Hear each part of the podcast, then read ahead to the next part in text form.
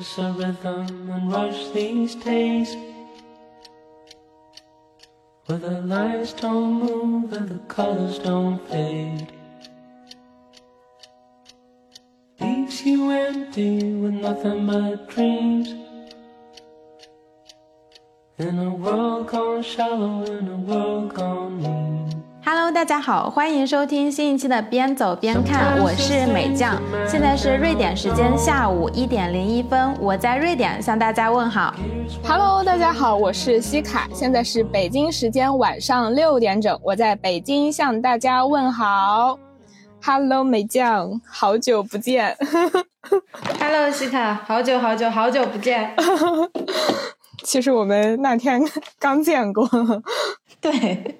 其实我们前两天刚录了一期播客，这个播客的主题是二零二三年年度总结。但是后面我们两个呢一致不是非常满意，所以决定呢重录。所以今天是我们第二次录这一期主题的播客。我们这一次的年度总结呢，是借鉴了 Year Compass 的一个文件。那这个 Year Compass 呢，是一个位于匈牙利布达佩斯的国际团队制作，包含你去回顾过去一年发生的各种事情、收获，以及对于接下来一年的心愿和展望等等。我觉得这个是非常好的一个年度总结的思路的一个文件。谢谢西卡，就是给我这个灵感。这个也是我当时在一个群里面看到有人分享，然后就马上把它分享给了美酱，说这个可以作为我们年度总结的一个参考。那我觉得这个年度总结里面呢，它和别的年度总结不一样的地方是，它提到了谅解与放下这一个部分，然后我觉得哦，嗯。有点意思，那今天我们也会和大家分享一下我们想要谅解和放下的东西。好，那我们就话不多说，赶快开始吧。对我再插一句，就是我们之后会把这个文件放在我们的 show note 里面，就是大家有需要的话可以去下载，然后也可以使用。好的，嗯，那我们就进入第一趴。嗯，七个问题去总结过去的一年。第一个问题是这一年给你最大的惊喜是什么？嗯。西卡，要不你先来？要不你先来吧。行，我先来。我这里写的这一年给我最大的惊喜是攀岩。嗯，这个我跟西卡已经分享过了。我其实今年不是第一次攀岩，我是两年前第一次体验攀岩，但是那个时候只是跟朋友去玩一下，然后真正意义上认认真真的开始是今年。那我为什么觉得它是我最大的一个惊喜呢？因为我这个人呢是有非常非常多的爱好，然后呢，我大部分时候很多爱好呢都是三分钟热度，但是我今年没有想到的是，我能够在攀岩这件事情上坚持下来。呃，我这里坚持打了一个引号，因为就是在我看来，攀岩是不需要我坚持的，因为它太有魅力了。我想跟大家分享一下为什么它很有魅力。我们在攀岩当中，就是你需要去两只手去摸到那个岩壁上的那个顶点嘛。每一条那个路线，我们英文当中把它叫做 problem，所以就是其实你整个从你出发到你玩攀的那个过程，你是 solve the problem 的过程。然后，如果有一条比较难的线，你需要就是一直去尝试各种各样的方法，甚至要尝试很多次，甚至是一个月这种，我们把它叫做一个 project。这个 project 就这个难题是我接下来要努力的一件事情。攀岩的过程就像是解题的过程，你在这个过程当中，你不仅要运用你的身体，你还要去动脑筋，然后去尝试各种各样的方法。然后我喜欢攀岩的原因呢，第一是它能够锻炼到平时很难锻炼到的一些肌肉，然后第二个呢，它是一项有趣味的运动，然后第三个呢，它给人的即时满足感非常强。每当你玩攀一条路线的时候，那种满足感和成就感是非常非常强的。那我觉得这可能也是我痴迷于攀岩的非常主要的一个原因。比如说我去攀岩，我这一次我玩攀了一些路线，但是我还有一些路线，我觉得我好像可以玩攀，但是这一次我可能已经没有力气了。那么我就会有一个目标，我下次还要来，然后我下次的目标就是先把它解决。这一年我拍了好多好多视频，都是关于攀岩的，然后我经常把它们抛在我的 Instagram 上面。我很多朋友和同事就跟我说，感觉你每天不是在攀岩，就是去攀岩的路上，就基本上每周会有固定。嗯，至少两次去岩馆去爬墙，然后并且因为攀岩结识了很多有趣的朋友，所以我觉得攀岩是二零二三年我最大的惊喜。嗯，不错。嗯，那西卡你呢？对，我觉得运动真的是非常好的一件事情，然后我也希望就之后我可以找一些可以运动的事情去做一做。嗯，就是我觉得这一年给我最大的惊喜是。呃，就我很难说这是惊喜还是惊吓，然后但我觉得就是我我会觉得说这个惊喜其实是命运给了我很多，就是让我遇到了一些低谷时刻，然后也给了我一些高光时刻，然后我都把他们承受住了。我觉得这个是我整个一年最大的惊喜，就是我没有想到我会经历一些呃暴风雨，然后但是我当我不得不面对这些暴风雨的时候。然后我顺利的穿过了他们，然后我成为了一个新的，然后更强大的人。然后我今年也看到一句话，叫做“上天不会给你一些你解决不了的问题，让你去面对。”然后我我就想起，就是尼采其实也说过类似的一句话，叫做“杀不死我的，呃，都会使我更强大。”确实，就是如果这个事情你。真的解决不了，你就是确实玩玩了，然后就也没有什么可以去焦虑的，然后所以嗯，不要害怕，你就是去面对就好了。就是他给你嗯一些困难和障碍，就是让你去解决它，去成长的。所以我会觉得说，嗯，也不能说我之前的人生都很顺利，但是我觉得说没有经历过今年的一些，呃。发生的比较相对于大风大浪的一些事情，然后所以我会觉得说，嗯，在当时我会觉得说这是一个金，就是它金的部分大于喜的部分。但是当我真正的跨过了这道坎，然后回看的时候，我会觉得说这是命运给我的礼物，它要让我更强大，所以这是喜的部分。所以我就会把这几场暴风雨定义为惊喜。你刚才说，在当时你觉得是一个惊嘛，嗯，然后你觉得是一个很大的困难，然后呃情绪深陷其中，但是事情过后呢，你会觉得你强大了，你成长了，所以它是一个惊喜。其实我也有这样的感受，就是有的时候我也经历一些事情的时候，比如说呃非常焦虑，然后因为发生一些事情也。会有愤怒，会有焦虑，会有悲伤的时候，那个时候深陷在其中，我也是会觉得天呐，怎么会那么艰难？然后。也是觉得，嗯，就是好难熬过去的感觉，然后还甚至有的时候会埋怨生活，觉得为什么要给我这样的重击？但是过后，然后再回想起来的时候呢，其实我也会觉得，啊，当时那些情绪，其实因为他们已经过去了，其实他们并不算什么。然后就是反倒是我会记得，就是经历过这些事情之后的自己，然后之后自己的这种状态，所以我就特别能够理解你分享的这个。好。那我们呃，第二个问题是，你今年做过的最明智的决定是？那我来吗？嘘嘿嘿嘿，嗯，你来，好。呃，我觉得是这样子，就是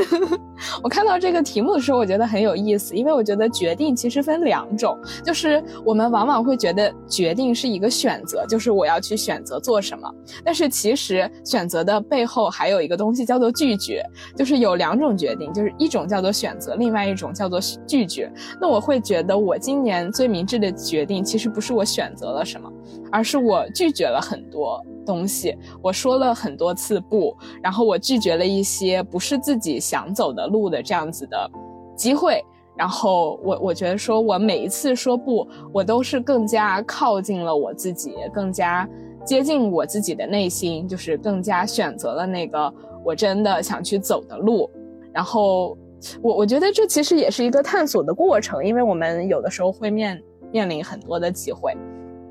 然后你有了机会，你也会觉得说很有意思，想去试一试。但是最终，然后你还是会选择那个自己最想做的事情。然后，嗯，就是前段时间查理芒格他去世了，然后我从查理芒格身上其实也学到了很多东西。然后查理芒格他其实有提出过一个东西，就是如果你想找到你人生中最重要的五件事，然后你可以先在纸上写出来三十件事，然后呢，你把剩下的二十五件事都划掉，你就找到了人生中最重要的那五件事。就是说，我们其实感兴趣的事情有很多，但是很多事情其实是一种诱惑，它会分散掉你真正想做的那些事。所以我觉得这个还是，嗯，是一个蛮大的启发。所以就是拒绝，算是我今年做过的一些。那美酱呢？嗯，首先就是我想说，你给我提供了一个非常新的角度。嗯，就是我其实没有没有想过，也可以从这个角度去想这个问题。就是你做决定，你也可以是决定去做什么，也可以是决定不做什么。你选择的回答是你今年有很多决定不做什么的这些事情。反正就是这个思路对我来讲很新。好，那那那正好你就可以分享一下你决定做了什么。对。我决定做的事情呢，就是回国，就是我觉得是一件比较大的事情。哎，我说回国不是说彻底回国，是中间回去休假、回去探亲，因为疫情的原因嘛。然后其实，在回国之前，我已经有三年半的时间没有回过国了。照道理来讲的话是。夏天的时候大家都休假，所以大部分人会选择夏天回国嘛。但是我当时没有选择夏天回国，是因为第一个夏天天气比较热嘛，我觉得回去就是气候不是很好。然后第二个主要原因是因为工作的原因，当时我们九月初有一个展会需要准备，然后夏天的时候大部分同事都休假了，然后我是那个项目的 leader，所以我就。由于责任感，让我义不容辞的，就是选择了在夏天的时候还坚守在岗位上。然后，为什么我说它是我的一个决定呢？是因为我觉得到九月份休假的话，好像大部分同事都已经回来了嘛，我休假是不是不太好？然后当时想着说，要么等到圣诞节、圣诞假期，或者说过年的时候再回去。但是，嗯，我当时反正就是纠结了吧，最后还是决定说展会一结束就回国，是因为我其实这几年在瑞典生活，其实一直有一个纠结，有一个心结，就是我跟我家里人的关系，尤其是我跟我妈妈的关系，它是一种很微妙的，就是我们两个，我很爱她。然后他也很爱我，但是我们总是会有各种各样的纠结的情绪和纠结的事情。我在决定回国之前，我的心里面会有担心，就是我怕这次回国之旅会不开心，就是没有想象的那么那么好。但是我后来一想，就是我与其自己一个人在瑞典继续去承受这种跟家人之间的这种，嗯，微妙关系的这种折磨吧，因为确实。就是这个关系很难讲，就是很多时候就是家里人给你带来的反倒是很复杂的一些情绪。你知道你们之间有爱，但是，但是他们与此同时也会强加给你一些观念，然后会给你很多压力，会有给你无形的很多很多东西，就会让你觉得有的时候好像会面对于。来自于家人的一些话和一些事情，我会觉得有点喘不过气，所以有的时候我是会想要逃避的。那那时候，所以就想着，就是有一点不想、不敢回国，你知道吧？就不敢、不想去面对那些事情。但是，呃，那个情绪其实有一点积压到了一定的程度，然后我当时就觉得，其实我是必须要回国的。我觉得我必须就是回国，我见到他们。我们当面去说很多事情，后来事实证明，其实我们见面了以后，我们不用说什么事情，很多情绪它就已经化解了。那回国的过程当中，其实也发生了一些不愉快的事情，但是我快从国内回瑞典之前，就突然有一天就感觉到，哎，好像就是那些负面情绪都没有了。就突然就很舍不得，说怎么就要从家里就是离开了，然后又要来瑞典了那种。然后回来以后，我就发现其实这趟回国之旅它是一个治愈我的过程，不能说完全治愈吧，但是它是一个治愈的过程，并且某种程度上疗愈了我跟家里人的关系。所以我觉得这是我今年做的最明智的决定，因为家人对我来讲是。非常非常非常重要的，嗯，是的，就是有的时候我们会去犹豫，呃，做一些事，就是特别是在和人的这种情感的交流和沟通的时候，我我们会想说，我要不要去呃迈出这一步，然后去主动建立一个链接，或者去去和他们进行这种交流。但是往往我觉得其实是，呃，就是我们自己有很多害怕，但是最后的结果往往是好的。然后。嗯，就我想起了陈奕迅有首歌叫《Shall We Talk》，就是我们可以聊聊嘛，我们可以谈谈嘛，所以嗯嗯，这是一个很棒的决定。嗯，是，那你呢？啊，我刚才想，我刚才分享过来，就你已经讲完了。我这个脑子。行，那我们下一个问题，对，就是最让你自豪的一件事情。那我先来。那我最自豪的一件事情，其实和我刚才提到的这个惊喜有关。就是我刚才说，就是生活给了我一些一开始以为是惊吓的东西。然后，那我自豪的部分，可能就是说，呃，我都是承担住了。然后，我觉得我自豪的点是我，我今年做出了很多反抗，呵 呵就是在一些，嗯嗯，可能是面临到。权威的这种威胁或者压迫的时候，然后我选择了反抗，然后我选择了那个离席，我选择了呃愤 愤然怎么说离席，转身就走，然后或者是一些正面的硬刚，然后总之我觉得我在一些这种危急的时刻，我没有做一个逃兵，然后我选择了去迎接我的战斗，然后这是让我。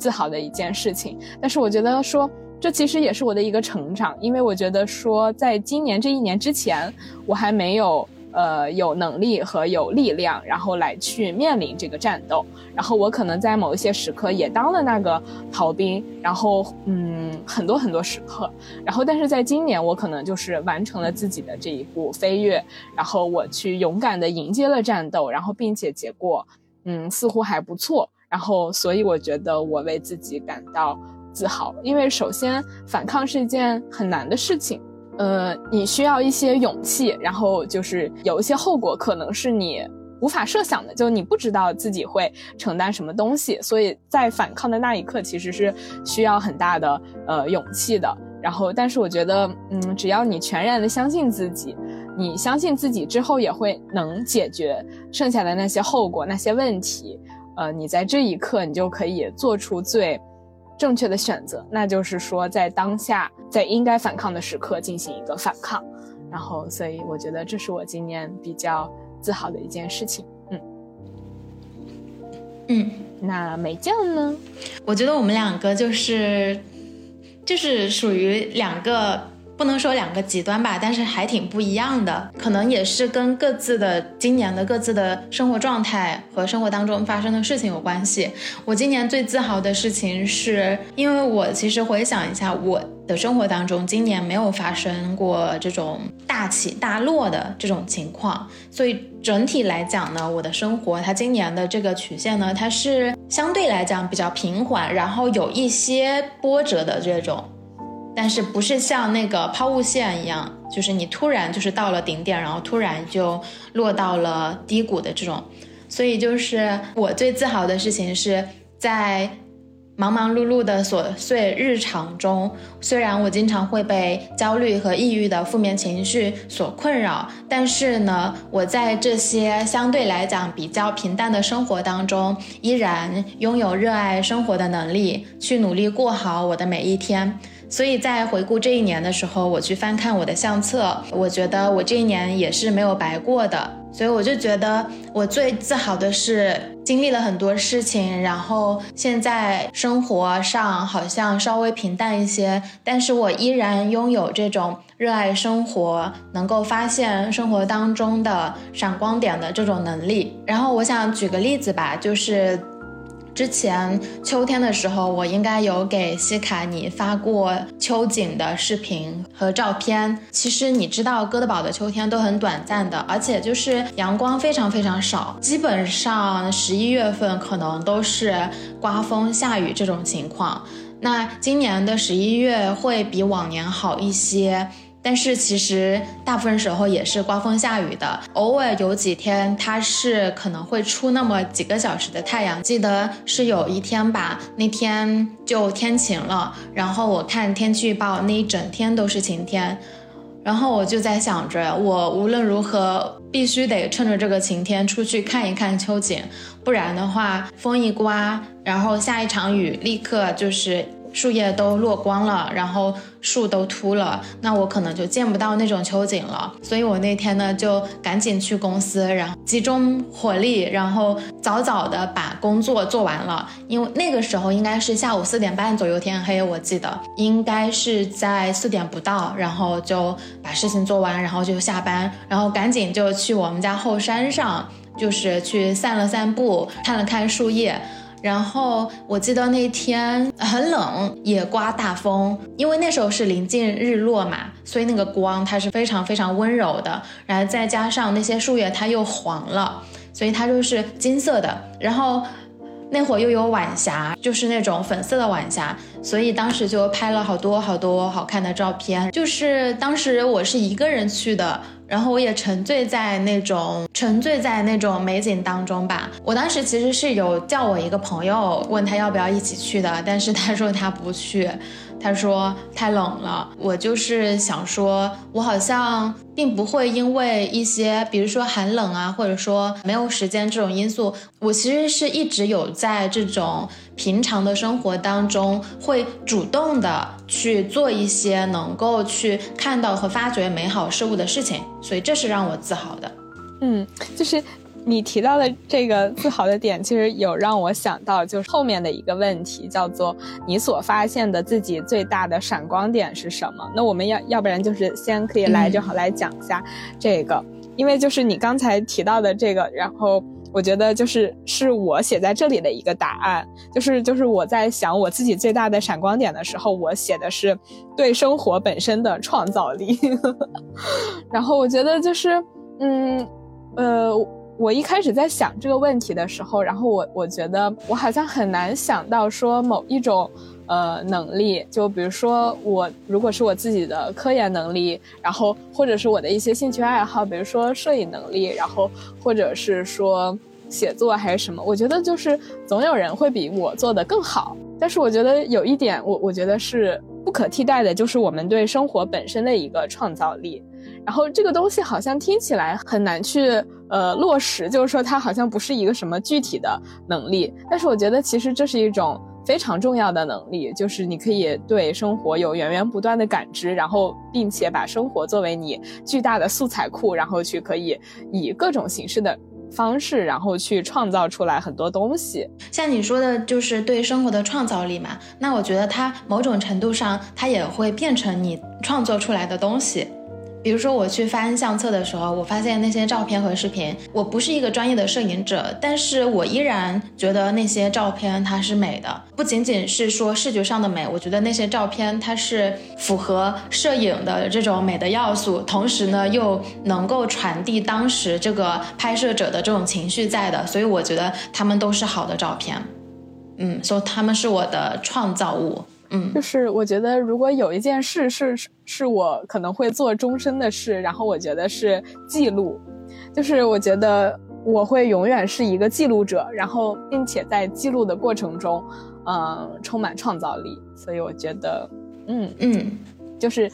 一想到有一件事你可以做一辈子，然后就是心里面会有一种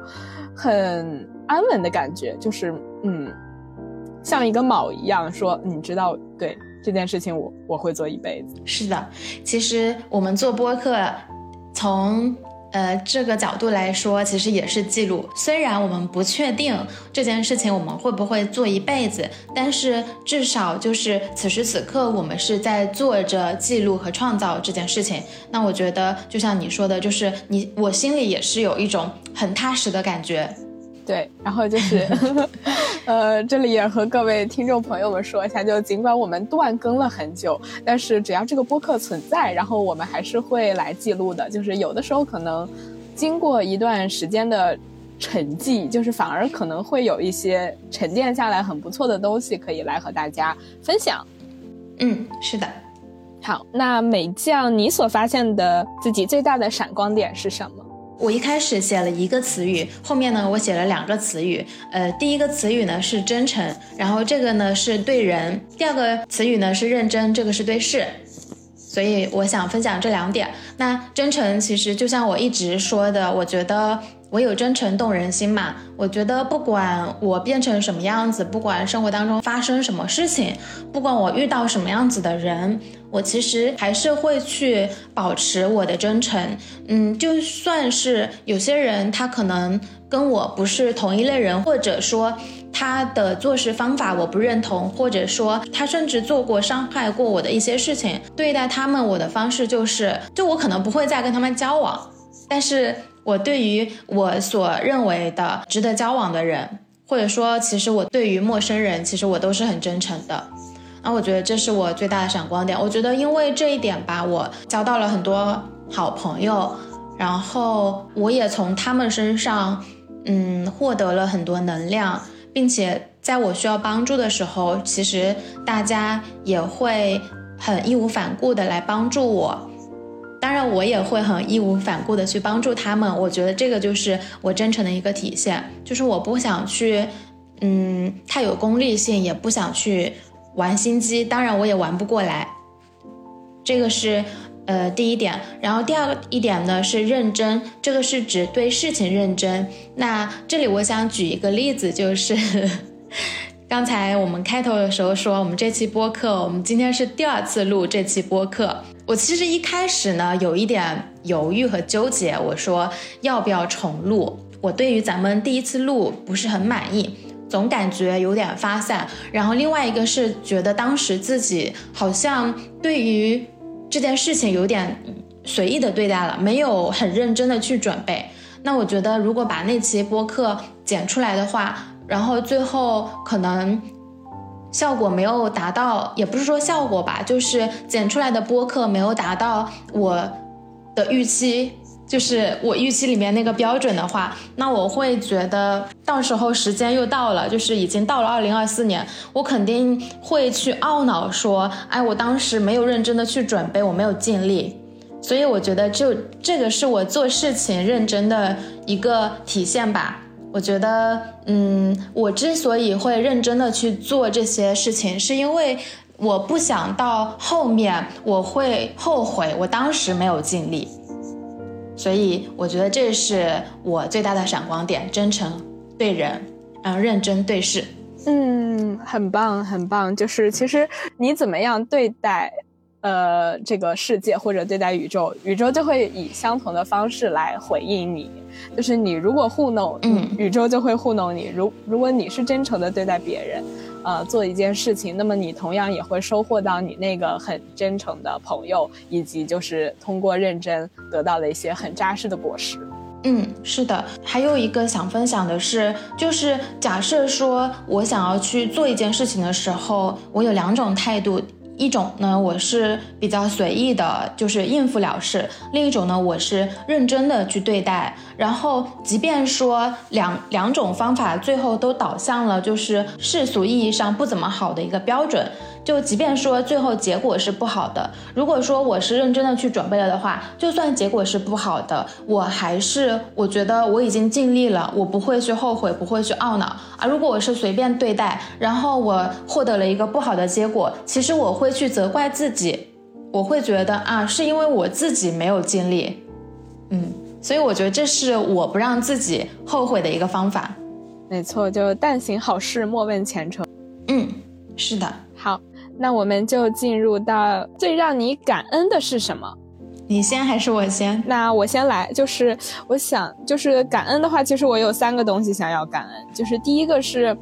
呃，父母的支持。呃，其实这一点我觉得也是今年我和我父母关系的一个变化。就在以前，其实我没有觉得他们对我有多大的支持，就是说对于我的一些决定，我觉得他们可能没有百分百的支持。然后，但是从今年开始，我会觉得说他们是百分百支持我，就是有很多时候他们会直接和我说这句话，就是你做什么我们都支持你。我我觉得这个改变也和我自己有关系，因为可能在嗯今年之前或者在本科的时候，父母会把我当成一个小孩子，然后尽管我觉得我自己已经是一个大人，但是他们会觉得说。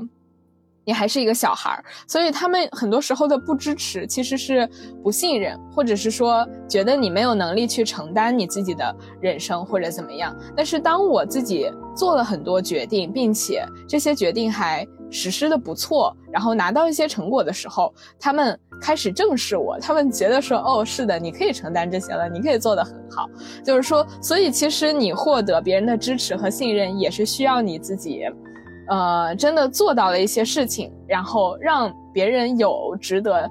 呃，支持你或者信任你的一些东西的时候，然后这个支持和信任可能就会到来。所以我觉得这个是我很感恩的一点。然后第二个呢是朋友的陪伴和关爱，就是我觉得，嗯，特别是一些老朋友吧，就是其实我的很多朋友都是从初中、高中，然后呃开始的一些朋友，然后我觉得就是大家能这么多年都还。关注着彼此的成长，然后在呃彼此取得一些进步，嗯，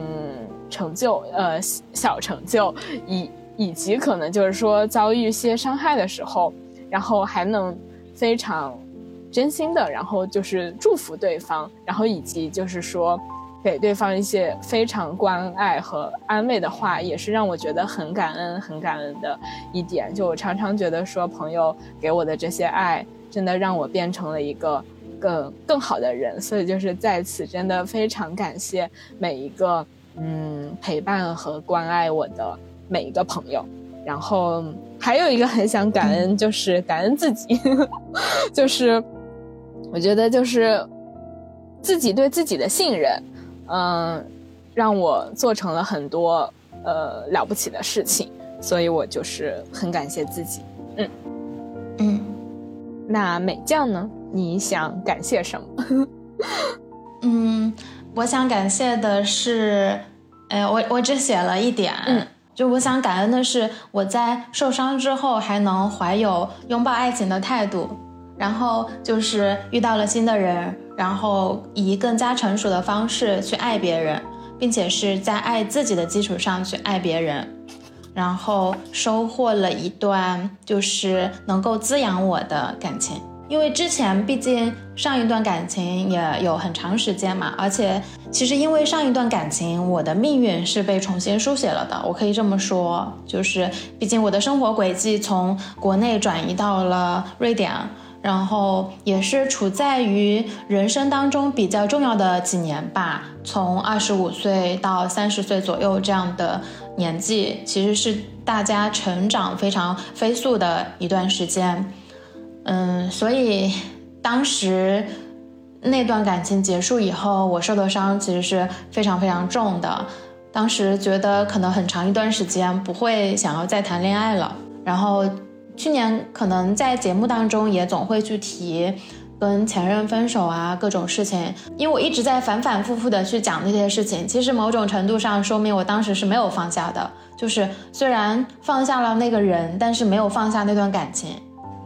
然后去年就总是会有那种，经常会有那那种悲伤的那种情绪，有的时候也会自我怜悯吧。但是我我好像就一直是这样子的人，虽然我在感情当中受伤了，但是我其实一直是属于那种会去期待爱情。会想要去拥抱新的感情的人，虽然就是在新的人、新的感情出现的时候，刚开始的时候也是会很小心翼翼，会有一点不敢去迈出那一步，但是最终还是会去，嗯，就是想要爱情的那种愿望，它是大过于我的那种害怕和小心翼翼的。嗯，那我就是很感恩我突破了那一步。因为我觉得我现在的这段感情，它是很好的一个状态，是两个大人在谈恋爱。我觉得以前可能是偶尔是大人，偶尔是小孩。当然，我们现在也会有在彼此面前会有很多幼稚的时刻，但是我觉得就是你也要允许大人会有那种童心未泯的时刻嘛。目前来看的话，还是比较幸福和满意的，所以很感恩，感恩自己。嗯，然后就是我有两个小感悟，就是第一个，我觉得说爱情是勇敢者的游戏，爱情真的不是嗯懦弱的人可以去拥抱的东西，它真的是需要呃带着一些勇敢的心，然后才可以去拥抱的一个东西。第二个小点，我想说的是，我觉得一段好的爱情是就是两个人会在里面。都变得成熟，但是同时又会有那个非常像小孩子那一面的时刻，就是我们会在爱的人面前，就是变回一个小孩子，但是同时我们又因为，呃，感受到了爱，然后想对这个感情更负责，而让自己变得更成熟，就是感觉像在外面建一个堡垒，然后因为你成熟，然后你才可以应对这个外面的世界，然后来保护内在的这个堡垒，就是保护内在的这两个。小朋友是这样子的感觉，我觉得。嗯，我还有一个想分享的，就突然想到的，就是我发现，就是自己在这段感情当中有一个转变跟成长，就是我不再从对方身上去寻找安全感。嗯，就我觉得，嗯，某种程度上也是因为自己成熟了，然后，嗯，就是内核更稳了。嗯。所以我们两个的感情其实就不不再像以前我谈恋爱的时候，总会期待他去做一些什么或者说一些什么，让我去确认他是爱我的。就是你提到安全感这个事儿，然后我就觉得说，呃，人的安全感，呃，其实是来自于自己。就是说，我们首先把自己建立好，然后你就可以作为一个人拥有安全感。但是我觉得，就是关系中的安全感，其实还是需要两个人互相，呃，建立。一些东西的，所以我觉得可能安全感这个东西分两两步，嗯，这也是我还想再呃说的一点，是因为呃一个原因也是因为我觉得他会主动的去向我传递他爱我的这件事情这个信息，所以某种程度上也让我就是避免了去做那种不断的去向他确认他是否爱我的呃事情的，嗯，还有一个你不是说你说爱情是勇敢者的游戏嘛？我就回忆起我就是当时失恋之后，也包括我遇见现在这个男朋友刚开始的时候，就是经历的很多情绪，就是紧张啊、悲伤啊，然后不确定啊、焦虑啊，哎，小鹿乱撞啊，就是各种各样。好多好多情绪就是交织着，感觉经常都是会有情绪的起伏。我那个时候我就跟我朋友聊天，然后我就跟他说，为什么我的感情之路就总是这样，会经历这么多情绪的起起落落，心情的时高时低。然后我朋友就跟我说，那也正是因为这样，你才体会到了就是别人没有体会到的东西呀。就是如果没有这些情绪的话，其实你也不能去体会感情的这种魅力嘛。所以我觉得，就像你说的，爱情是勇敢者的游戏。我觉得，嗯，就有时候会去抱怨，爱情让你让你伤心，让你快乐，让你大喜，让你大悲，但是这才是爱情。对，就是 我突然想起来《甄嬛传》里面梅姐姐说的那句话，就是“整日清醒克制又有什么用？” 就是感觉会偶尔失去理智也不错。就是爱情可能就是一阵眩晕吧。然后，嗯，就是因为我感觉爱情没有降临的时候，自己的心其实是很冷静的、很平静的、很理智的。然后它突然降临的时候，其实会有一点害怕，觉得它打破了自己平常的那种。冷静、安静的力量，但是可能这就是爱情，就是说你太，就是你你自己一个人拥有那个安静的内核的时候，你有的时候也希望它可以波动一下。嗯，是的。好，那我们下一个问题，对，就是有哪些事情是未完成的？嗯。那我先来，就是我觉得未完成的，我可能会觉得说，在我的科研上面，我可能会有一些，呃，小遗憾。嗯，就我觉得，呃。科研它其实现在毕竟算是我的主业，然后我的学习，然后我的身份呢，都还是以这个围绕而展开的。那我觉得会说，我其实花了比较多的时间在别的一些事情上面，可能去做了很多的探索和尝试。然后比如说去呃活动，然后去呃摄影，然后以及去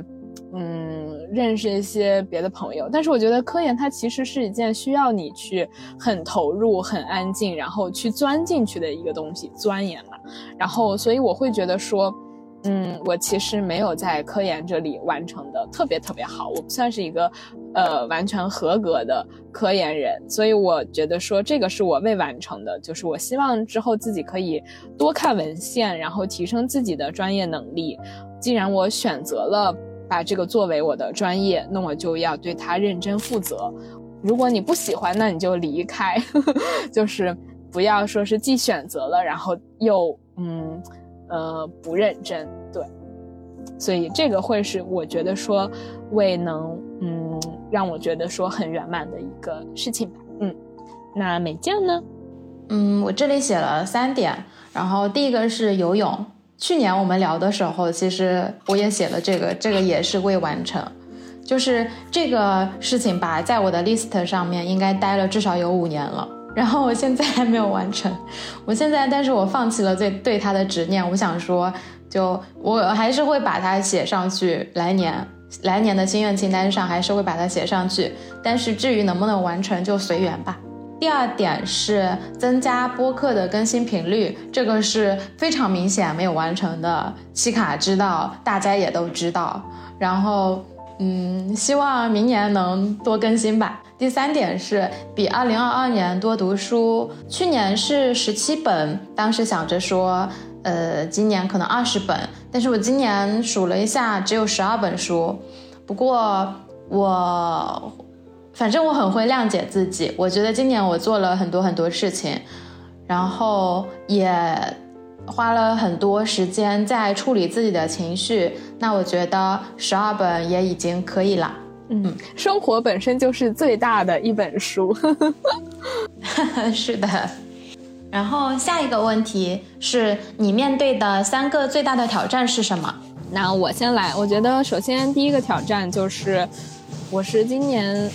四五月份的时候换了一个课题，然后我需要在十二月的时候完成答辩，所以我相当于是就是七八个月的时间，然后要做完一个这个课题，然后所以我觉得这个时间比较紧，然后并且这个答辩它是。呃，两个小时的一个全英答辩，然后，呃，全程英文，然后并且就只问你一个人，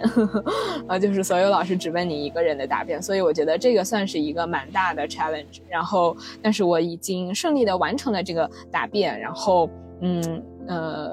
对，然后也提交了论文，所以，呃。它算是我今年的一个主线吧，就一个呃相对来说比较那个的主线，因为它的时间点也正好在年底，所以就是有一种在年底给自己打上一个勾的这样子的感觉。那第二个挑战就是，嗯，其实也和刚才分享有关，就是，呃，当一些权威人士在呃欺压你的时候，你敢不敢反抗？然后我觉得对这个挑战我也完成了。然后第三个挑战是。当命运给你发球时，你敢不敢接？敢不敢打回去？这个我觉得，呃，可能这个指代很多东西吧。然后可能是一个感情的降临，然后可能是一些需要你勇敢的时刻。总之就是命运有的时候会突然 给你飞过来一个球，然后这个时候你要 敢不敢接？然后敢不敢打回去？然后我我我。我可能接了，然后我也打了，对，然后这就是我的三个挑战。那美酱呢？我分享的可能是我，我觉得它是我这一年当中的挑战，并且呢，我可能没有完成，或者说没有处理的非常好。那第一个呢是处理焦虑。其实我今年，呃，今年有很多时候都是非常焦虑的，今年可能就是很焦虑的一年吧。然后我并没有处理得很好，并且呢，其实，嗯，睡眠也受到了影响。我觉得就是来年的课题可能是要去，呃，学习，要去尝试，去更好的处理这个焦虑的情绪。第二点呢是工作中的讨好型人格，嗯，这个是今年很困扰我的一件事情，呃，也是。今年也是这个问题爆发出来的，呃，体现出来的一年，我我就发现我在工作当中好像总是想要去满足每一个同事，呃，每一个领导对我的期待，呃，最终的结果就是累死自己，你知道吧？你是我谁都想讨好，然后我自己特别的辛苦，然后可能结果也并没有像我预期的那个样子，所以这是第二个挑战。第三个挑战是学会休息。今年生活当中没有大的风风雨雨，但是我今年很累，就是各种事情很忙很累。然后我一直告诉自己，包括夏天休假的时候，包括圣诞假期休假的时候，一直告诉自己，嗯，要利用假期，利用周末，好好的去休息。但是其实发现我并没有做到，所以这是第三个挑战。就是你刚才说到的第二个挑战，其实我觉得有很多东西可以分享。然后我觉得我们之后可以也许做一期单独的播客来聊一聊这个，就是。很多时候，我们可能想做一个六边形战士，然后就一开始我们会觉得说做一个六边形战士很好，我我我可以完成很多工作。但是后来其实发现，也许我们不需要做一个六边形战士，然后我们可以做一个单边形，但是把这个单边完成的很好很好。也许这样会比做一个六边形战士来的效果更好一些。嗯，那这个我们就之后具体有时间再聊。对。那这个就是我们的七个问题总结过去的这一年，这个环节就结束了。好，那下一个环节是二零二三年你的年度最佳时刻，描述最棒的和最难忘的、最快乐的时刻。当时你感觉如何？谁在你身边？你当时在做什么？你记得哪些气味、声音和味道？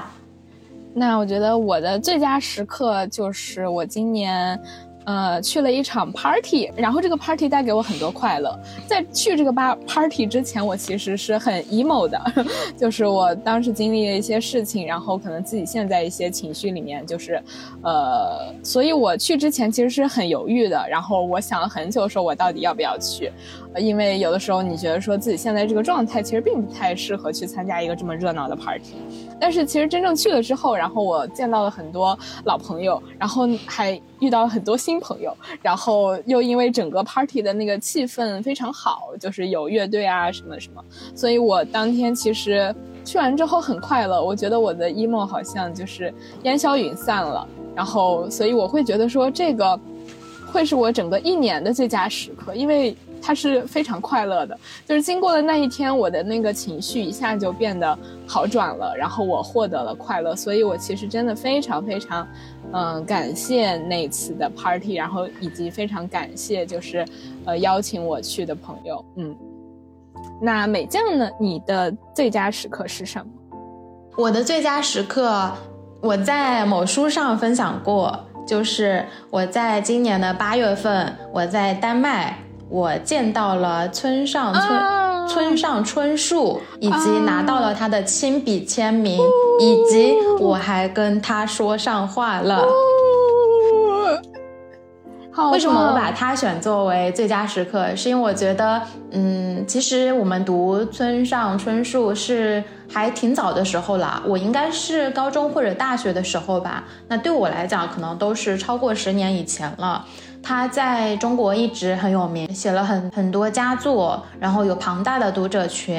然后还有一个原因是我男朋友是他的铁杆粉丝哦，嗯，所以当时就是他告诉我这个消息的，因为哥本哈根有一个海边的博物馆超级美，叫做路易斯安那博物馆。然后他们每年有一个叫文学节，然后今年文学节呢，其中最重磅的嘉宾就是村上春树，然后他又是铁杆粉丝，他刚当时告诉我，他说村上会去，然后我就说那我们要去啊，他一开始他是不确定的，其实是我鼓励他去的，最后我们才决定一起去，因为他当时想的是他写作当中他人生当中的偶像，他害怕他见到他。的时候会不会紧张？然后他害怕，就是他会不会失望，就是各种情绪嘛。但是我觉得非常难得的机会嘛，并且我也很喜欢他，我也很喜欢他写的书，所以最终我们就决定去了。然后当时是八月份，还是夏天，那几天哥本哈根的天气其实是有一点。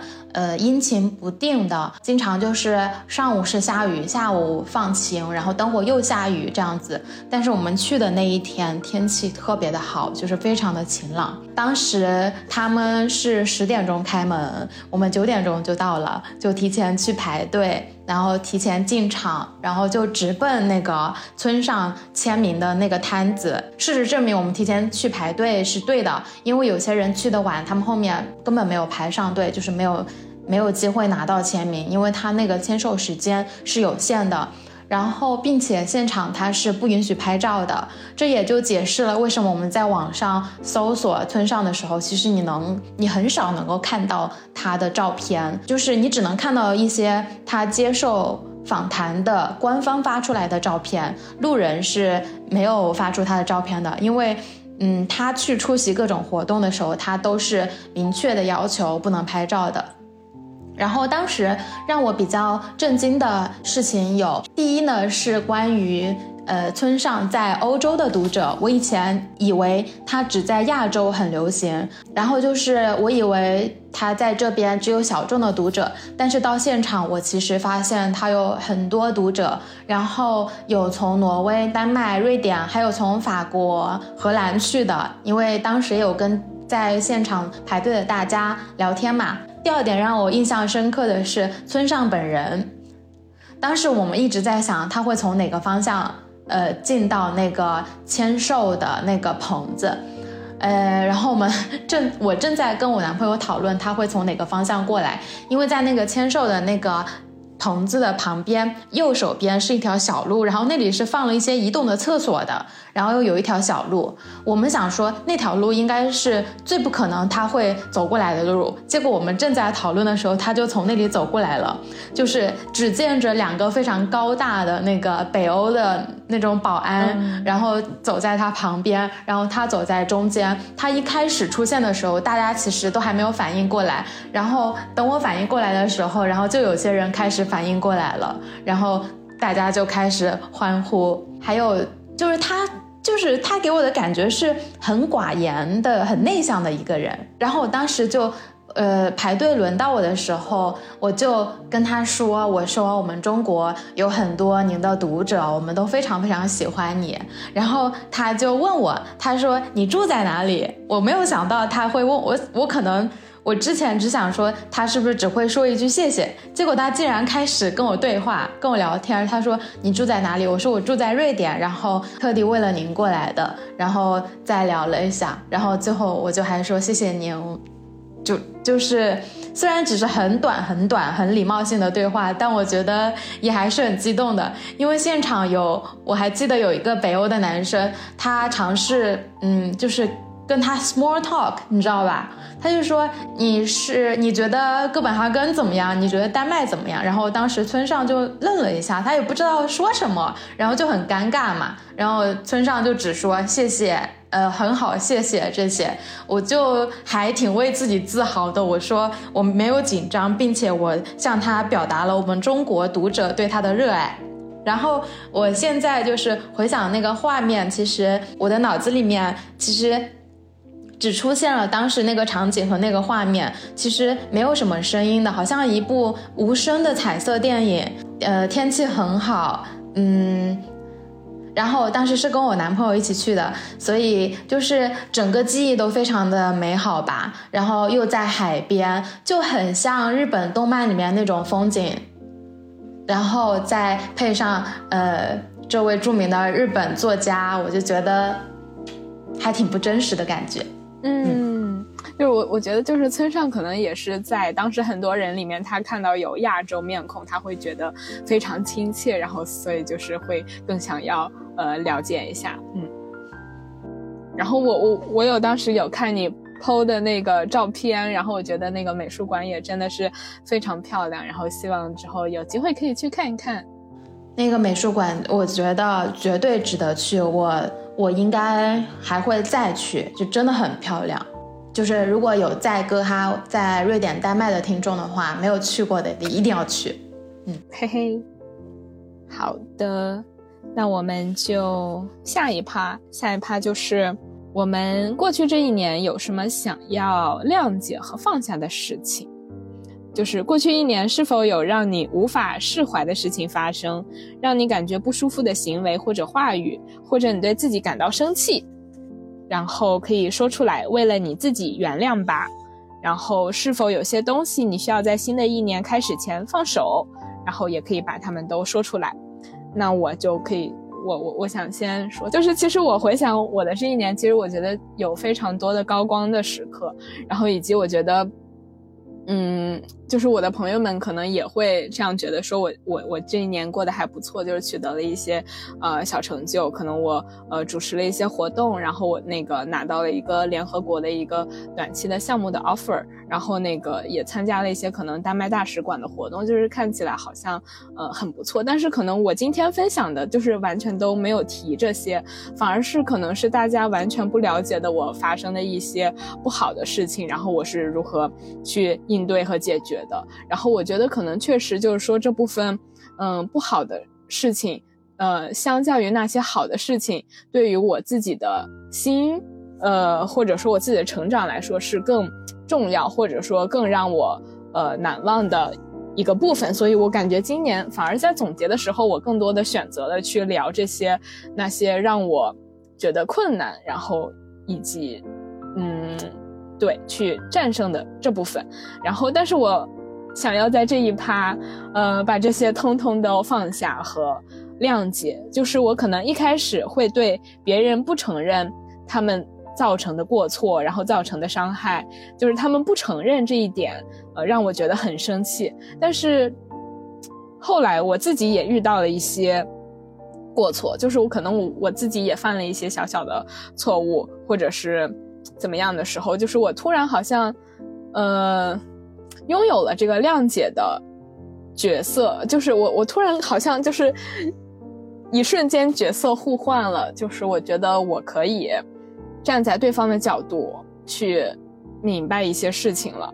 然后就是我们常常有一句话，就是我一直很认可，叫做“愤怒是一种美德”。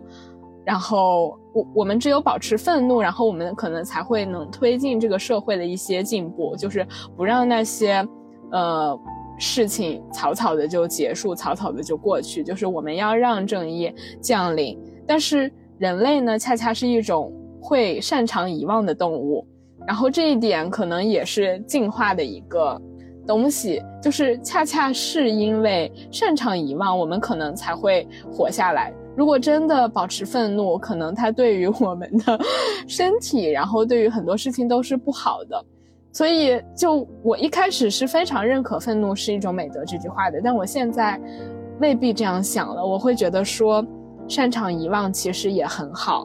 那二零二三的所有伤害，我都想要放下。然后，我开始能理解一些呃别人的行为，然后。嗯，我对于别人造成的一些伤害，嗯，我我觉得我想要把它放下，然后以及我可能也对别人造成的一些伤害，我也想在这里说对不起，嗯，我也想要放下了，然后我只愿带着这些事情，嗯，带给我的成长以及我长出的那部分坚硬的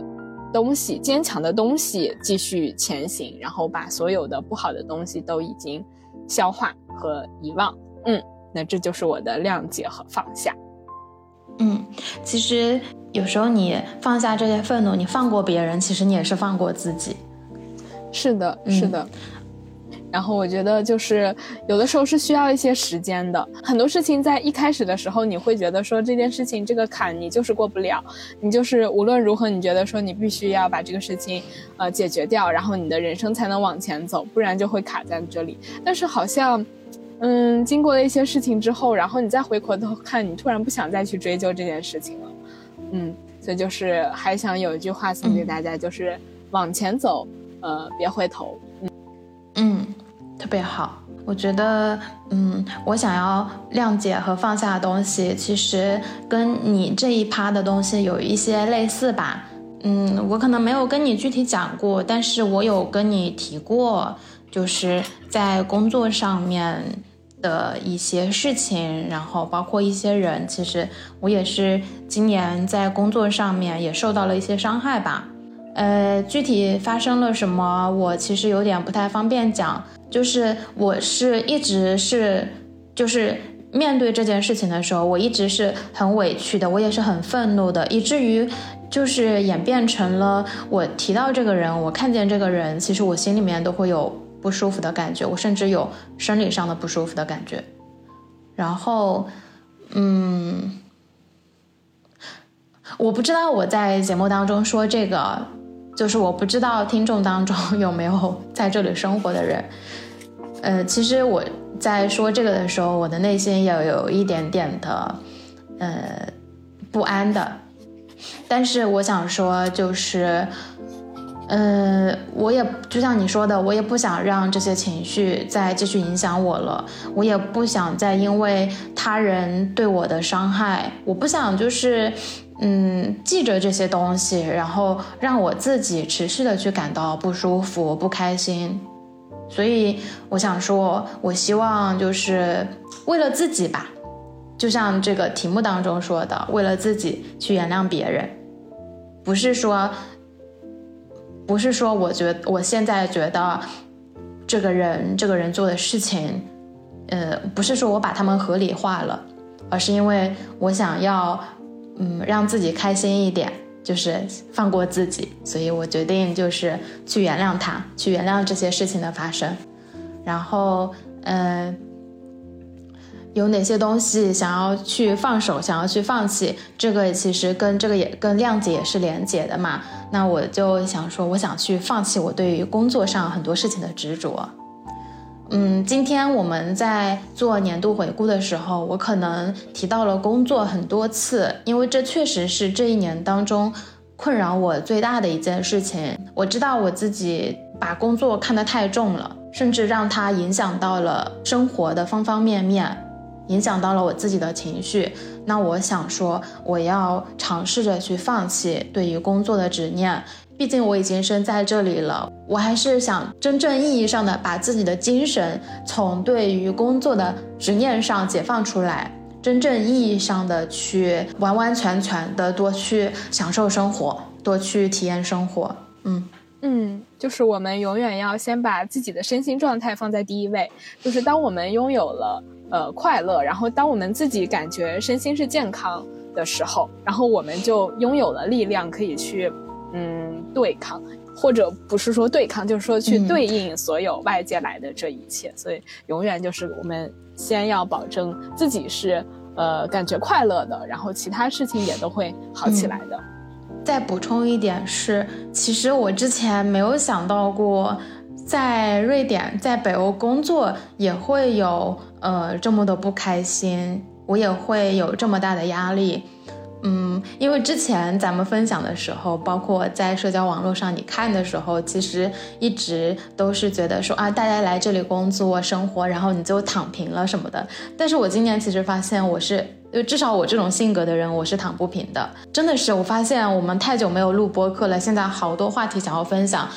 具体的呢，之后咱们也再详细的去聊。但是反正我现在觉得这一年下来，我觉得我是没有办法躺平的。嗯，所以就是，对，就不像不像大家描绘和想象当中那样，你在北欧工作生活就能彻底躺平吧。我如果这么说，大家可能也会觉得。并不对等。我本来想说，这种压力跟在国内工作的压力也是一样的，但我觉得可能也更多的是看个人吧。可能是我自己给自己太大的压力了，给自己太多枷锁了，所以才会觉得很辛苦。嗯嗯，就放掉这些。我希望我能放掉这些。对，就是其实我觉得我特别，呃，喜欢这一个 part，就是这个谅解和放下。就是我觉得边走边看，一直相当相当于是我们两个人的一个自留地。就是可能如果没有，就是说今天这个环节，我们这些话可能会写给日记本，然后可能，对，就是只会写给日记本和备忘录。然后，但是今天正好有这样一个环节，让我们可以真的说把它说出来。然后就是，虽然说很多事情可能没有展开说，但是我觉得说出来仍然是很有力量的一个行为。然后我们把它选择，嗯，说出来，然后选择，呃，放下，然后选择谅解，然后去迎接我们新的一年。嗯，好，那接下来，嗯，三个关键词。接下来哦，这是一个很有很有意思的环节，对我，我三个关键词来概括，呃，来代表过去的这一年。然后我的三个词是取舍、允许和相信。然后就分别来简要的讲一下。取舍的话，就是我刚才提到的，就是说可能会面临很多的机会和诱惑，然后。嗯，就是我觉得我尽管我现在仍然不知道我想要什么，我不知道我自己，呃，想要走哪条路，然后，嗯，很明确的找到一个自己的这个人生的方向，嗯，但是我很明确的知道自己不想要什么，我然后我觉得这也是一个很好的感受，就是说你你知道自己不想要什么，其实也会给你一种很笃定的力量。就是我还很喜欢一句话，叫做“管好你的企鹅”，就是它讲的是说人的经历就像冰川上的企鹅一样，呃，它其实是有限的，因为冰川就那么大，它能承载的企鹅就那么多。然后每当如果有一个新的企鹅，在这个冰川上，那就会有一个原来的企鹅掉下去。那这些企鹅就是你的注意力，然后这个冰川可能就是相当于是你的大脑。所以我们需要去去对这些企鹅进行一个取舍，就是真正有价值的企鹅留在冰川上，然后而不是说被一些很无谓的、很干扰的一些很随波逐流的信息，然后去占据你这个大脑。所以我觉得说取舍是一个需要。一直去好好注意的一个事情，嗯，所所以这就是我的第一个词儿。然后第二个词呢叫做允许，嗯，我觉得就是今年认识了非常多很优秀的人，在一开始这些人会给我一些焦虑，甚至我觉得可可以更直白点，就 有的时候会有一些嫉妒心理，然后会有一些羡慕的心理。但是我觉得允许这个词是呃每次都打开我的一个词。人的成长其实就是一个不断发光的过程。然后我们自己会发光，然后那当然别人也会发光，然后那允许的话就是说我们要允许自己发光，然后允许自己呃不断的变得优秀，但是我们同时也要允许别人在各自的领域发光，别人也会变优秀，所以这个呃世界其实就是一个百花齐放、互相争鸣的一个世界，然后我们只需要跟自己说允许允许，然后你就会觉得自己的心变得非常非常的大，就是。嗯，不再有那些嫉妒也好，什么就是一些不好的心理，就是你会真诚的去赞美说，哦，你发光的样子真的是太好了。所以我觉得这个是我今年的一个词，就是，嗯，但是同时我觉得就是允许自己发光也很重要，因为很多时候我们可能会害怕自己的光芒太耀眼，然后会，嗯。就是不知道在害怕什么，但是我觉得可能呃也和一些我们从小接受到的教育有关系，就是说呃可能比如说什么树大招风，然后什么枪打出头鸟，就会告诉我们说你可能要收着一点，怎么怎么样。但是我会用这句话来鼓励自己，就是你要允许自己发光。嗯，如果你真的是耀眼的，那你就去尽情的耀眼吧。就是两个允许，就你允许自己发光，然后也允许别人发光，然后你每次默念这两个词，然后你就会觉得说自己的心变得无限的大，就是真的是充满光明与爱。然后我的第三个词呢，就叫做相信，就是全然的相信自己，对自己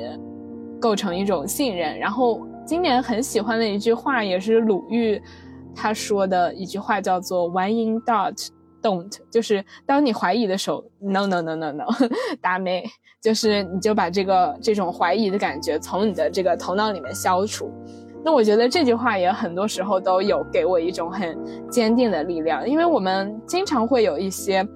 怀疑的感受，有的时候你是怀疑自己不能做成这件事，然后有的时候是，呃，怀疑别人。然后呢，在这个时候你要和自己说，相信，你要去相信这个相信的力量。然后你就会和当下融为一体，然后非常的笃定，然后做出一个很好的、很棒的，呃，决定也好，或者是什么也好，嗯，所以这就是我的三个词：取舍、允许和相信。嗯，好。然后我的三个关键词，我可以说它是三个，也可以说它是一个，因为我写下的是，嗯，自己、自己、自己，嗯，所以它其实是一个关键词。嗯，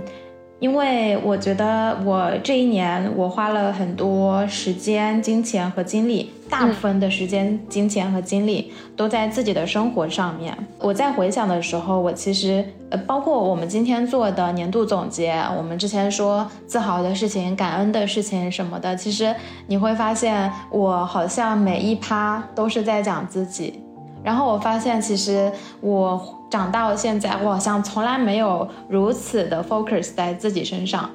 但是我觉得很好。因为我终于开始真正意义上的就是去尊重自己内心的意愿，我终于开始真正意义上的去 take care of myself，所以我觉得这就是我的年度关键词吧，就是我很开心，二零二三年我能够活得更自我一点，嗯，这就是我的关键词。对，就是可能我们终其都嗯。终其一生就会发现，说场上没有别人，就是其实所有的人都是 NPC，就是所有的这一切都是关于我们自我的这个心，然后以及自我的灵魂的一个成长。嗯嗯，就是我们现在录的这一刻，包括我在准备的时候，包括我在度过今年的时候，我就只想到了自己，我也不知道具体怎么去形容吧。但是我写下这个关键词的时候，我的内心是很笃定的，很棒。嗯，那我们就进入下一个环节，叫做给自己的 一封信。然后这个也是我们的一个年度保留环节，就去年我们的最后也是有给自己写这样一封信。那今年要不然美酱先来。好，对，就借着刚才我说关键词是自己，那就呃，我先来。给大家分享一下我写的这封信。嗯，美酱你好，不知不觉又到了一年的年末，仿佛才刚刚给你写过信。在写这封信之前，我去看了去年给你写的信。去年你的生活里发生了好多令人记忆深刻的 drama，于是我也开始去回想你的2023年。印象中，今年你经历了很多心理上的问题。焦虑、抑郁、愤怒，情绪总是反复，时好时坏。但当我尝试去回想，好像这一年你的生活里并没有惊天动地的大事。我去翻了你的相册，也找不到那些负面情绪的痕迹。相反，我看到你的生活是闪闪发光的。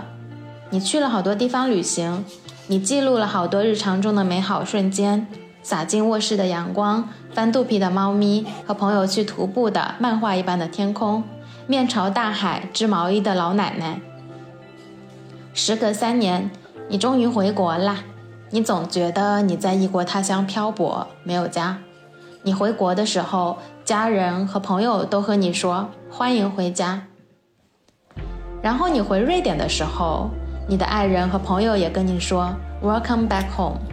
其实。你有两个家呀，你搬家了，搬离了充满了和前任的感情记忆，住了快四年的家，彻彻底底的脱离过去，往前走了。去年你写到，你还有很多悲伤，伤口还没有愈合，你告诉自己不必强求去加速它的愈合。今年在不知不觉中，这个伤口已经愈合了，你开始了新的感情。在这段感情里，完完全全做你自己，以更成熟的方式去恋爱，也被这段感情滋养着。今年你发展了攀岩这个新的爱好，第一次你竟然有了不是三分钟的热度的爱好，我好喜欢你痴迷攀岩的那股劲儿，在岩壁上小小的你超有能量的，美酱，你的二零二三没有惊天动地，但你顺利的从年头走到了年尾。虽然大部分时间你忙碌又焦虑，但你没有忘记热爱生活。你挤出时间去感受了春光、夏景、秋色和冬雪。翻看相册的时候，那些被记录的照片和视频，让我知道你的这一年没有白过。谢谢你，美酱。谢谢你把时间都花在了自己身上。谢谢你没有失去对自己的信心。二零二四年，我对你有一个小小的期许。希望你不要再执着于满足别人对你的期待，希望你让自己轻松一点，加油哦！二零二三年十二月二十八日，瑞典时间上午十点四十。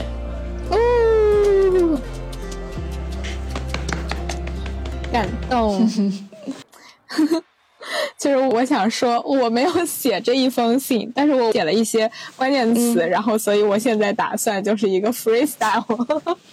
来把这些东西串一下。我想说，嗯，西卡，你这一年做的真的很棒。你回看你的日记本扉页，它的第一句话其实是叫做“敢于伟大”。呃。你当时写下这句话的时候，你并没有想到说今年会发生什么。但是当今年度过之后，你回看这句话，仿佛是一些命运的先兆。那我希望你可以勇敢地迎接自己的伟大，并且永远在你的生活之上保留一片天空。然后以及今年你经历了一些事情，然后你勇敢地战胜了这些事情。我经过这些事情之后，你变得更加强大了。至此，我觉得我想说，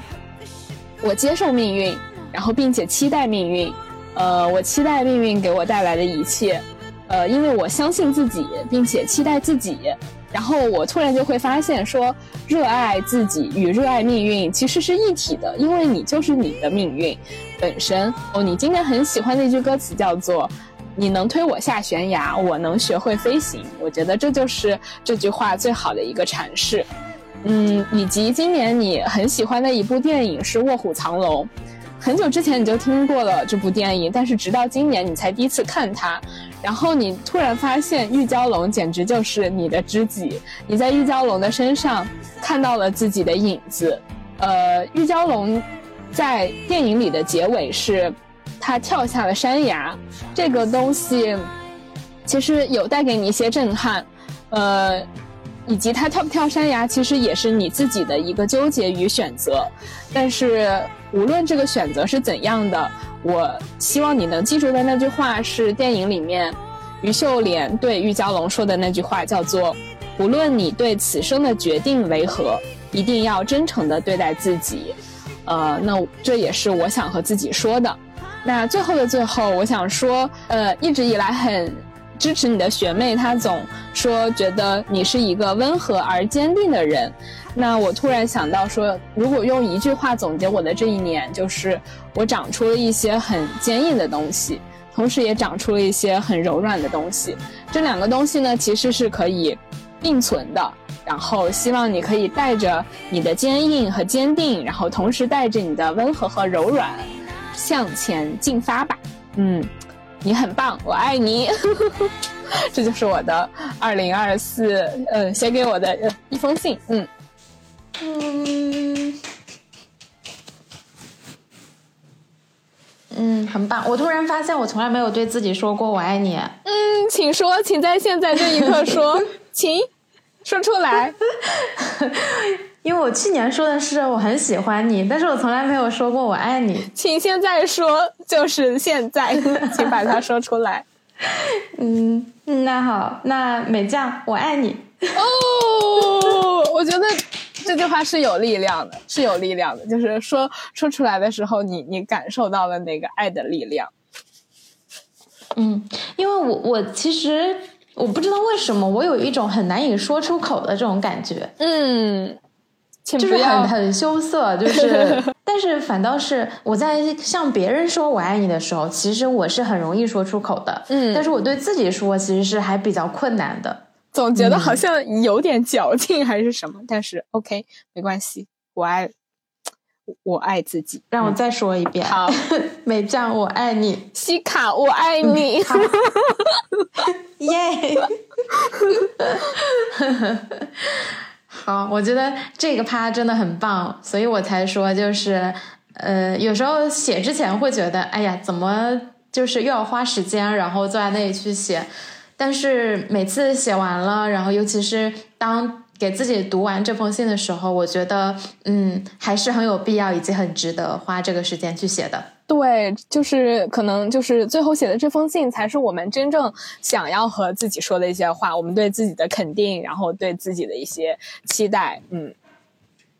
嗯，好，那我们就是总结完了二零二三年，在这个节目的最后一个部分，让我们来共同的展望一下新的一年二零二四年，耶！所以，那首先就是新的一年，我们想要做到的三件事，或者说想去探索的三个方向。你先还是我先？好，那我先来。那我今年想要做到三件事，就是呃，首先第一个，我希望自己可以学会把自己的呃创造力转化成金钱。就是我觉得我一直非常认可自己的创造力，然后就是这个也受到就是很多朋友的认可。但是我觉得我一直可能没有就是说把它变现。或者说，我还停留在享受创造的这个过程上，然后没有注意说是我其实可以用这些创造一些价值或者是金钱。然后，所以，呃，我觉得关于金钱的课题也是我今年想要完成的一个课题，就是我希望能对增强对钱的一个实感，然后去嗯理一下财。呃，对，总之就是说，希望可以自己。把自己的创造力转化成金钱这块做一些工作，然后呢，第二个就是，我希望自己成为一个更靠谱和更负责的人，就是不管是对于自己的呃学业，对于自己的课题，还是说对于很多事情，然后希望自己能更更认真，就是嗯，可以跳出自己现在研究的这个课题，然后多去看一些专业的前沿的一些东西。然后多花一点时间去输入和学习，呃，对，这是第二点。然后第三点的话，我觉得，呃，是可能是关于情感方面，就是我觉得我自己一直是太过理性的一个人，就是 MBTI 里面的第三个，我是一个 T 人，然后我的这种理性，然后可能有的时候会伤害到一些。呃，feeling 就是感性比较重的一些朋友，就是其实也不是伤害，就是说可能大家没有在同一个频道，然后所以我觉得我新的一年希望我自己可以去发展一下自己 feeling 的这部分，然后有的时候，嗯，尽量可以去做到和朋友共情。然后再提出一个解决办法，而不是在朋友找我倾诉的时候，我就直接给解决办法。然后我总是，嗯，没有去照顾到他的情绪。对，所以可能这个是我想要探索的第三个方向，就是在与人交往这方面多去共情。嗯，所以这就是我的三点。嗯。好，那呃，我想做到的三件事情呢，其实是跟我刚才分享的我在二零二三年面对的三个最大的挑战是什么是相关的，其实是一样的，因为这三件事情是我今年面临的最大挑战，并且呢，我其实没有还没有很好的去处理，所以我就希望我在二零二四年。可以去很好的处理，那我就再分享一遍。第一件事情就是学会休息，嗯，第二件事情就是处理焦虑，第三件事情就是学会去摆脱在工作当中的一个讨好型人格。嗯，这是我二零二四年希望自己能做到的三件事情。哦，希望我们嗯明年录的时候，然后可以来 check 一下我们的完成情况。其实我现在就发现，我们做年度总结，它是真的是一个很好的事情，因为它就是让我们每一年在年末的时候能够有迹可循，你知道吗？其实我刚才，呃，我昨天晚上在准备的时候，我去听了我们去年的播客，包括去年在播客里面许下的新年愿望，所以我就觉得把这个事情记录下来，然后当我们想要去梳理你过去的一年，甚至以后当我们年纪在更更大一点的时候，你想要去梳理你曾经的人生的时候，我们依然依然能够找到就是这个记录和这个痕迹，所以我觉得是一件很好的事。对，而且就是播客，它其实会比我们写下的文字更多记录一点的是，它有我们的声音。然后我觉得这个声音其实有的时候会带你穿入到你当下的这个场景或境地，就是你可能过很久之后，你的那个声音。然后以及传达出来，你个人的状态是会变的，所以我觉得，嗯，这种声音的记录真的很不错。嗯，是的。那我们就进入到我们今天的最后一个环节，就我们刚才用了三个关键词来总结二零二三，那我们最后呢，想用一个词来期盼二零二四吧，就是这个词呢，是每当我们需要额外能量时，我们可以来回看的一个词，它会提醒你不要放弃自己的梦想，然后选一个词。呃，在这里，那美酱，你选的是什么？嗯，我在录播课的过程当中，我叛变了。就是我先分享一下，我最开始录制之前写的这个词是呃松弛。嗯，这一年其实铺天盖地的所有人都在讲松弛感嘛。嗯，然后我在分享的过程当中也多次提到了，我这一年其实很焦虑、很累。所以我希望我二零二四年的时候就是能够松弛一些，这是我一开始写的这个词。然后在录的过程当中，然后尤其是在听到你分享之后呢，其实我有了另一个词，我觉得我可能更欠缺的是这个，这个词是反抗，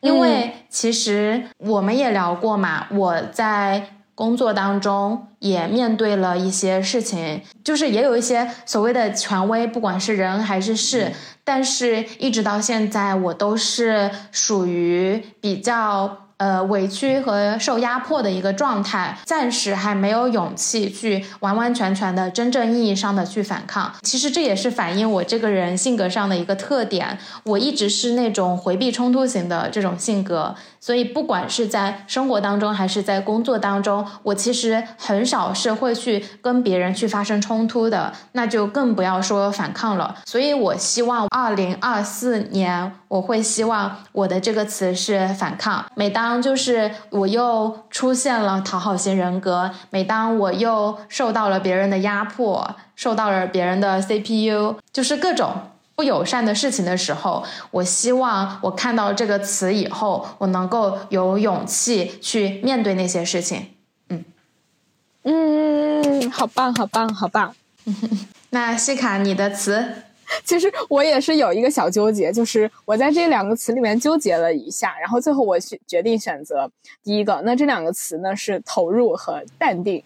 就我一开始呢选的是淡定，然后因为我觉得说安静是一种力量，然后我希望获得一种随时可以让自己呃进入到一种安静状态的力量，就是可以保持。自己这种以不变应万变吧，然后，但是我最终还是选择了投入，因为我觉得说，我其实已经有了这种淡定的力量。呃，就是别人很多时候可能是在学会如何放下一件事情，但是我可能学会的要去学会的是如何拿起一件事情。我可能在我过往的人生中太容易去不在乎一个事情，但是我觉得我现在需要对一些事情投入我我的一个嗯热情。